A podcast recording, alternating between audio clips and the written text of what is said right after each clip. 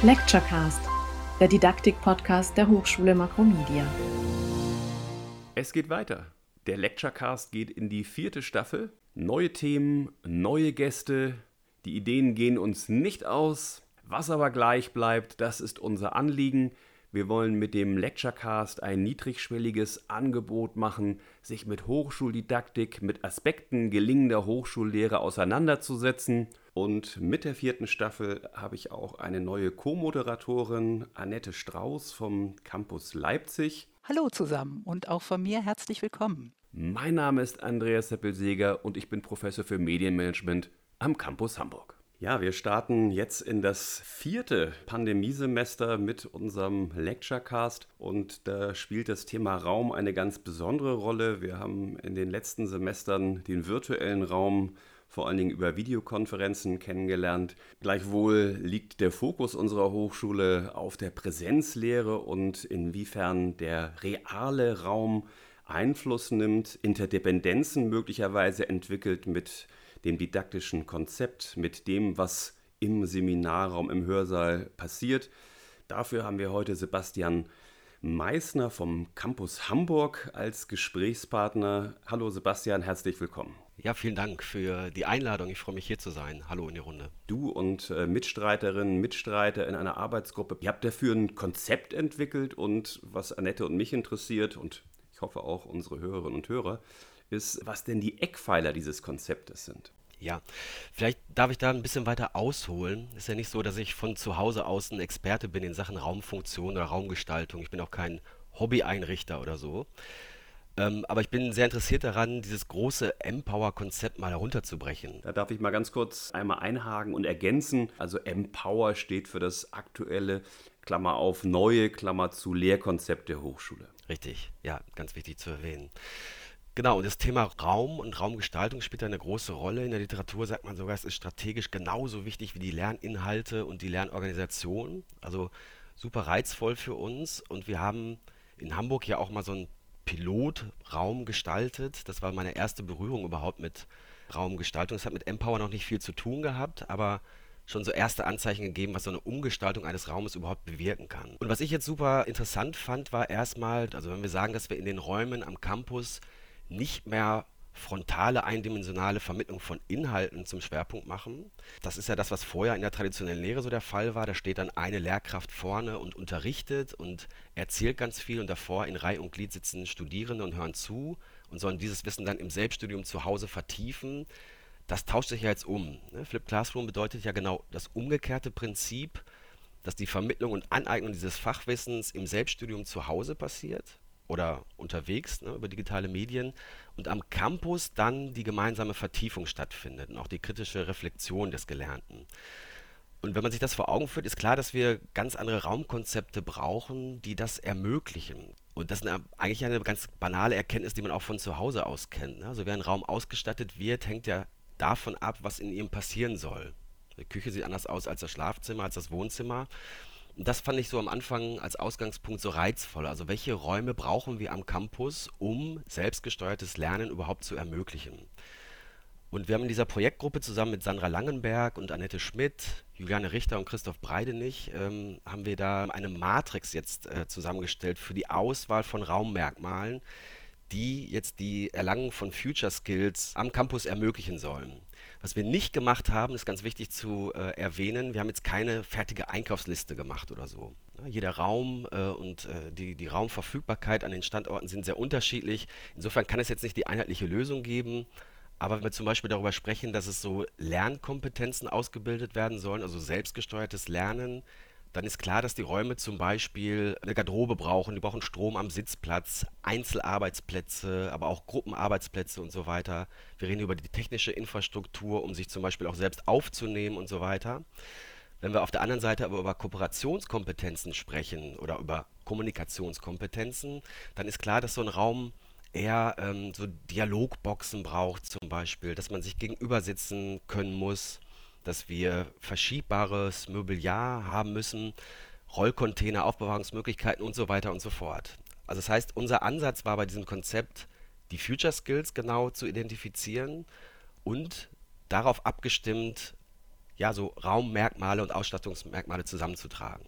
An der Stelle von mir nur ein kleiner Verweis. Unter anderem hast du von dem Konzept des Flipped Classrooms gesprochen. Dazu haben wir, ich meine, in Episode 16 oder 17 mit Merle Emre gesprochen, die uns erklärt hat, was es mit dem Gedanken des Flipped Classrooms auf sich hat. Also quasi die Fußnote hier im Audiopodcast einfach nochmal zurückspringen. In der Folge kann man zumindest diesen Aspekt weiter vertiefen.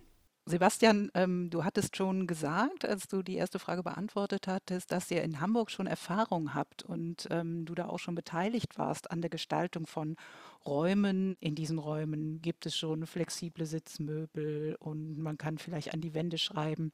Kannst du dazu noch ein bisschen mehr sagen? Wie sind diese Räume ausgestaltet und ähm, wie werden die denn vom Kollegium angenommen und genutzt? Was wir da gemacht haben in Hamburg, wir haben es dann genannt Creative Learning Space. Und das war wirklich genau äh, fast ein naiver Gedanke, diese tradierte Struktur mal aufzubrechen und zu schauen, wie kriegen wir eigentlich Flexibilität in den Raum. Und was wir gemacht haben, ist, wir haben ihn wirklich komplett leer geräumt. Wir haben äh, gesagt, es kommen nur noch verschiebbare Sitzgelegenheiten hinein. Wir haben zum Beispiel höhenverstellbare Tische drin. Wir haben Hocker, die man ganz schnell von A nach B schieben kann. Die beschreibbaren Wände hattest du gerade schon erwähnt. Wir haben versucht zu gucken, was für Mobiliar hilft uns eigentlich dabei, den Raum ganz schnell umgestalten zu können. Wenn es zum Beispiel darum geht, in Kleingruppen zu arbeiten, dann aber wieder zurückzugehen in die große Gruppe und zu präsentieren, was man dort ähm, sich überlegt hat.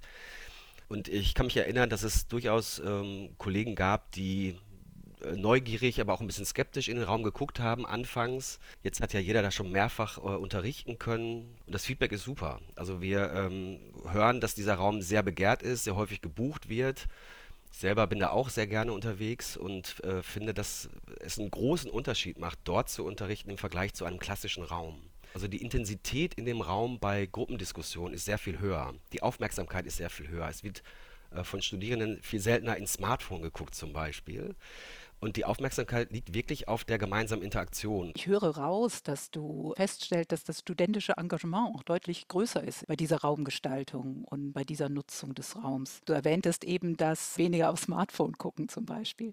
Ja, es war jetzt eine Beobachtung, die ich so wahrgenommen habe weiß jetzt nicht, ob sich das mit den Erfahrungen aller anderen auch deckt. Das ist natürlich auch mal die Frage, was macht man dort? Ich habe das in Gesprächen aber mit Studierenden auch so gehört, die sind gerne in diesem Raum. Das liegt natürlich auch daran, dass er bunter ist. Ähm, da stehen Pflanzen auch drin. Das ist irgendwie alles sehr viel, ich würde fast sagen, natürlicher und ähm, ja auch, auch netter ein Stück weit, wenn man das so wahrnimmt. Aber es ist eben auch sinnvoll. Ja, also gerade wenn wir über Interaktion sprechen, dann ist das ein Raum, in dem sich das sehr gut umsetzen lässt. Du hast gesagt, dass es eine Beziehung gibt zwischen den Lehrinhalten der Art, wie diese Lehrinhalte vermittelt werden und der Raumgestaltung. Aus deiner Sicht, wo sind vielleicht auch die Grenzen so eines flexiblen Raums? Oder ist der grenzenlos? Ich glaube, der einzelne Raum ist durchaus begrenzt. Ähm, die Idee muss schon sein, zumindest schwerpunktmäßig zu sagen, welche Skills sollen dort ähm, äh, verfolgt werden können in dem jeweiligen Raum. Ich habe es ja vorhin angedeutet, wenn wir sagen, es soll zum Beispiel das selbstgesteuerte Lernen dort gefördert werden, dann brauchen wir in dem Raum eine ganz andere Ausstattung, als wenn es zum Beispiel um Kooperations- oder Präsentationskompetenzen geht. Und so wird es auch darum gehen, an jedem Campus die Räume mit unterschiedlichen Schwerpunkten auszugestalten. Trotzdem gibt es natürlich auch da Verbindungen oder Verbindungsmöglichkeiten. Ja, also wenn wir sagen, wir haben eine hohe Flexibilität in den Räumen durch zum Beispiel verschiebbare Möbel, dann kann man auch unterschiedliche Future Skills in den Räumen bedienen, aber nicht grenzenlos. Also es gibt schon dann Schwerpunkträume, Themenräume oder Raumwelten, da sprechen wir ja auch von. Sebastian, ich weiß, du warst skeptisch, als ich dir das als Leitfrage mitgegeben habe, als ich gesagt habe, lass uns doch auch mal über die virtuellen Räume sprechen. Denn faktisch ist einfach auch der virtuelle Raum ein Raum. Und ich frage mich, ob der virtuelle Raum in eurem Konzept auch Berücksichtigung findet. Ich war gar nicht so skeptisch. Ähm, ich finde die Frage super. Natürlich muss auch der virtuelle Raum grundsätzlich mitgedacht werden. Wir haben allerdings klar unterschieden zwischen unserer Aufgabe, den physischen Raum zu denken und zu konzipieren und dem virtuellen Raum, den wir nicht außen vor gelassen haben, aber den wir schwerpunktmäßig nicht bearbeitet haben. Auf der anderen Seite fand ich die Frage ganz spannend und äh, habe sie auch zum Ausgangspunkt genommen, mal zu überlegen, wo denn auch unser Beitrag zum virtuellen Raum sein könnte. Und wenn wir jetzt sagen, das selbstgesteuerte oder selbstverantwortliche Lernen von Studierenden ist ein Ziel der physischen Räume, dann ähm, geht es natürlich auch darum, dass Studierende auch am Campus das selbstgesteuerte Lernen äh, verfolgen können sollen. Das kann, weiß nicht, draußen auf der Wiese sein, in der Bahn, äh, auf dem Flur, am Campus oder eben auch in einem Raum, den wir ihnen anbieten. Und da wäre vielleicht die Verbindung, dass wir einen physischen Raum so gestalten, dass man dort gut ähm, im virtuellen Raum unterwegs sein kann. Darauf wollte ich gerade kommen, äh, auf unsere Erfahrungen mit virtuellen Räumen äh, unter Nutzung von Teams und Zoom und so weiter. Sollten wir nicht ähm, mal jetzt völlig unabhängig vom, vom Tool, das man nutzt, äh, bei diesen virtuellen Räumen nicht überlegen, ähm, wie wir sie anders gestalten könnten? Also sollten wir daraus vielleicht virtuelle Welten machen, ja, Virtual Reality nutzen oder ähnliches? Wie siehst du das? Ich fände das super spannend, ehrlich gesagt. Wie gesagt, im Rahmen dieser Projektgruppe haben wir uns damit nicht intensiv auseinandergesetzt, aber es ist natürlich einer der nächsten Schritte und ganz wichtig. Und ich glaube, da sind wir lange nicht am Ende der Möglichkeiten angekommen. Da haben wir aber mit Andreas ja zum Beispiel auch jemanden, der vielleicht mit seinem Wissen da besser Input geben kann mit dem wir uns dann an der Stelle vielleicht nochmal austauschen werden. Du hast völlig recht, das ist ein anderes Thema und wir haben hier jetzt heute mit dir über den realen Raum und eure Ideen zur Gestaltung dieser realen Räume gesprochen. Wir sind am Ende unserer Zeit und stellen dann immer unseren Gästen die Frage nach drei Tipps für gelingende Hochschullehre, Sebastian. Was sind deine drei Tipps? Gut, ich will es versuchen. Die drei Tipps oder die drei Dinge, an die ich mich immer erinnere, bevor ich den äh, Raum betrete, eigentlich, dass ich mir immer, äh, also versuche genau zu wissen, wen ich da vor mir habe. Das ist äh, ja auch immer, das ändert sich ja auch ständig. Das finde ich ist ein wichtiger Punkt. Ich versuche Routine zu vermeiden. Das hilft mir dabei, auch selber äh, wach zu bleiben, frisch zu bleiben. Also ich probiere unterschiedliche Dinge aus, unterschiedliche Settings aus. Das finde ich ist ein wichtiger Punkt. Und das Dritte ist, würde ich sagen, ähm, selber begeistert bleiben. Also vielleicht sollte man sich äh, immer wieder auch daran erinnern, in Momenten, in denen es einem vielleicht mal entfallen ist, wie toll das eigentlich ist, was wir da tun und ähm, warum wir uns auch damals dafür entschieden haben, das zu tun. Und das sind so drei äh, grundlegende Dinge, die mir dabei helfen, äh, auch begeisterten Unterricht zu machen, für, für, für, mich den Spaß an der Sache zu behalten. Das ist wenig konkret, aber äh, muss es vielleicht an der Stelle auch gar nicht sein es ist eher so eine grundsätzliche Frage der Haltung zu der Arbeit, die man da macht. Ich finde, das ist sehr konkret, Sebastian, und ich bin sicher, das sind drei Tipps, die uns alle weiterbringen, wenn wir sie denn beherzigen. Spaß bei der Sache, ohne den geht es nicht. Zu wissen, wer sind eigentlich diejenigen, die vor mir sitzen. Wir hatten eine Alumna vor ein paar Folgen, die sagte, ich fand es immer wichtig, dass ich das Gefühl hatte, dass die oder der Lehrende mich persönlich wahrnimmt. So, und äh, das setzt eben auch voraus, genau wie du sagst, wenn ich in den Raum gehe, gewahr zu sein, wer denn da hoffentlich auf mich wartet. Sebastian, ganz herzlichen Dank. Darf ich noch eine Ergänzung machen? Unbedingt. Ja. Ich wollte noch ergänzen, dass wir ja jetzt demnächst an einzelnen Standorten, äh, dass da Räume umgestaltet werden. Wenn wir jetzt sehen, dass an einem Standort bestimmte Future Skills bedient werden, am anderen andere, dann ist es wichtig, dass wir darüber im Austausch bleiben, dass wir voneinander lernen und dieser Prozess wird wahrscheinlich nie enden, sondern sich immer weiterentwickeln. Also wir stehen am Anfang, aber äh, ich denke, es ist gut, dass wir loslegen. Ja, und ich glaube, dass wir demnächst vor allen Dingen mal über das Thema Future Skills reden müssen. Ein Begriff, der sich durch äh, ganz, ganz viele Episoden unseres Podcasts zieht.